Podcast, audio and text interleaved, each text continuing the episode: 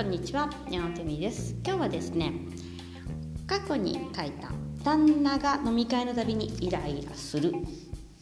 本当の原因はここにあるというブログ記事をもとにお話しします。でですねこの飲み会じゃなくても旦那さんがなんか自分以外のところ自分がいるとこ以外のところで楽しんでることがすっごい辛いとか例えばあと「これ楽しかったんだよね」みたいな話をしているのがなんかすごい男同士だったりとかするのになんかすごいもやる。なんか私以外私がいないところで楽しんでほしくないみたいな。でこんな思いをしていくこと自体がすごいなんかとあんまりいいことじゃないのにどうしてもそういうふうに思っちゃう人っていると思うんですよ。そういう気持ちになっちゃうみたいな。でその原因と、えっと、解消方法。っていうのをお話しします。なので最後まで聞くとそのモヤモヤを取る方法も知ることができます。でですねその原因の3つはやっぱり浮気ですね。浮気が心配。あの浮気をするようなタイプでもないのに浮気をしたことがないのにこの人浮気してるんじゃないかみたいな。もうなんか旦那飲み会浮気証拠みたいな感じで そのググったりとかですね。なんか、まあ、浮気してるんじゃないか。っていうのが心配でイライラする。あとこれに浮気に近いんですけど毎回やっぱり旦那さんであり彼氏でありきちんと帰ってくるわけじゃないですか。その場所で。いや一緒にいるし。見捨てられてないのになんか見捨てられるんじゃないかっていう恐怖があるんですね。で過去にと両親とか、まあ、家族とか彼氏とかですね。になんか嫌われて見捨てられちゃうっていう気持ちになってしまったことがあるんですね。それは特に自分の両親との関係がすごく多くていい子にしてないと嫌われちゃうとか優しくしないととか努力してないとか自分がきちんとしないととか親が特にですね目標達成型というか、えーと、学校の成績を良くしないとダメとかとそういった全てですねで親の機嫌を伺わないと怖いとかそういう方ですねあのが特にその気見捨てられちゃうみたいな。だからこの自分が今まで一生懸命頑張ってきてるから、もう頑張らないと見捨てられて嫌われて見捨てられちゃうっていう。で、それは他の人と楽しむのは見捨てられる意味ではないんだけど、どっかで私はこんな私は見捨てられるんじゃないかっていう恐怖がある方は、やっぱり相手が楽しかったみたいなことを言うともうやります。もう一つはですね、あの、あなたばっかりが楽しい思いをしている。これはまあ、あの、付き合っている方っていうよりは、えっと、まあ、えー、子育て中ですね。子育て中とか、こっちはワンオペで、ワンオペでこんな大変なのに、飲み会かいみたいな感じで、なんか私の気持ちや苦労を分かってくれてないこの人はって勝手に思い込むわけですね。で、えっと、ずるいみたいな。私だって正しい思いをしたいのにずるいっていうふうに思います。で客観的に見てみると、まあ、全ての人が浮気をするわけではないし、えーとまあ、この話をしてるっていう時点で見捨てられるわけではないですね。でももう見捨てられるんじゃないかみたいな恐怖があるわけです。で、まあ、ずるいみたいな。あなたばっかり楽しむずるいみたいなもうあのじゃあまあ次は私が遊びに行かせてちょうだいとか言えばいいんだけど言わないわけですよ。あとでそれはねなぜかどうしてそういう風になっちゃうのか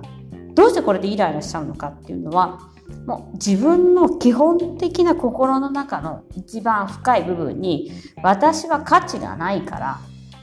この人からも世界からも見捨てられるだろうっていう基本的な目の見方があるんです自分は価値がないから私といても楽しくなくて他の人といれば楽しいだろうとか私は価値がないから飲み会がの方が絶対楽しいだろうとか、えっと、飲み会には私より価値のある女性がいるはずだとか私のことを助けたくないから私は価値がなくて私のことを助けたくないからもう飲み会行くんだみたいなもう価値ないのっていうそれをね本当は自分が価値がないっていうところを浮き彫りにさせられるんですね。あのだからこの人はこういうふうに私をほっとくんだとかこの私といる時は楽しくないんだとかまで思ってしまうことがあります。だからあのあえて言えば、まあ、まあかなり分かりやすいのは拗ねたりとか怒ったりとか機嫌悪くしてこっちを向いてもらってそれで愛してもらうみたいな。で注目を浴びたいみたいな。でもだって私は価値がないんだもんそういうことをしないと何かをしないとこの人から注目を浴びれないっていうふうに拗ねてないと誰も大切にしてくれないし不機嫌にしてくれしたら優しくしてくれるっていう誤解を見ます。まあ、それがま依存につながることもありますし、まああの間違った形の関係性を作り上げることが多いですね。うん、で、まあ、機嫌が悪いとねやっぱりあの顔色を伺っちゃうんであのそれでほらやっぱりみたいな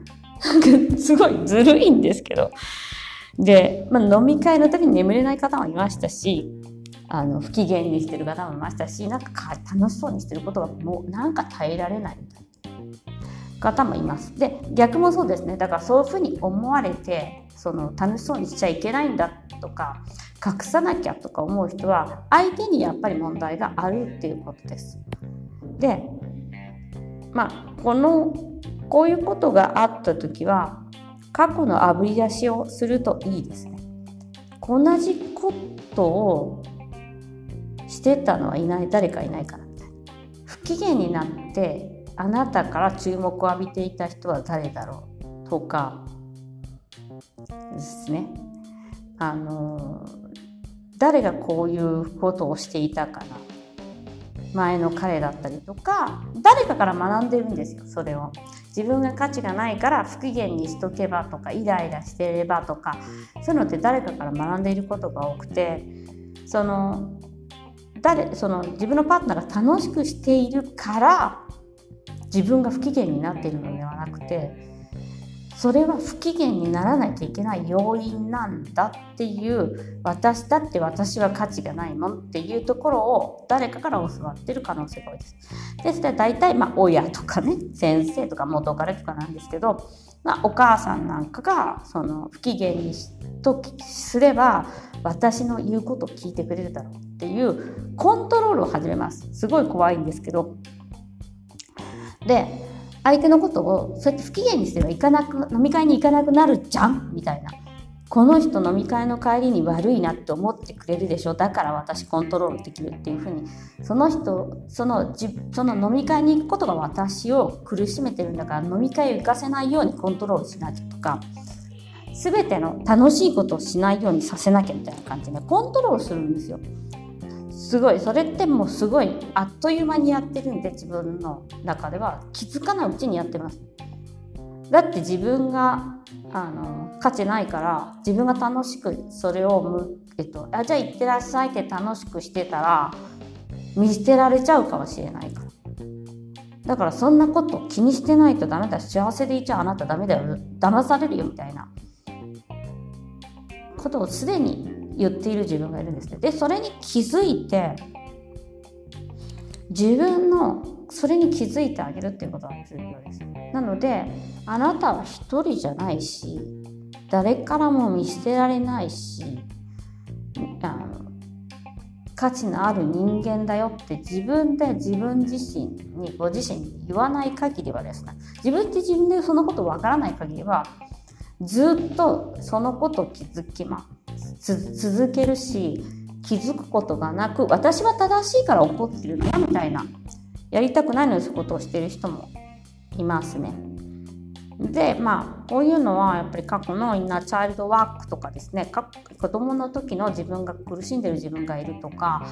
あの自分に価値自分の自己肯定感とか自分に価値がないと思っている方はですねやっぱり子供の時からの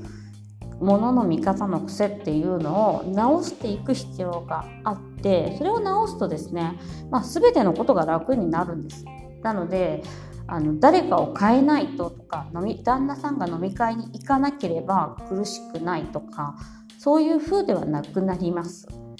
でそれはもうあ基本の部分ですね。でそれに気づけばあのやめていけるっていうそれはもう本当に誰が悪いとかではなくてやっぱりすごく何、うん、て言えばいいんだろうな、うん、本能的な恐怖みたいなものあるんだと思うんですね。なのでもしあなたの彼や旦那さんが楽しいことをしている時に自分がもやる自分がいたりなんか喜んであげれない自分がいるとしたらそれは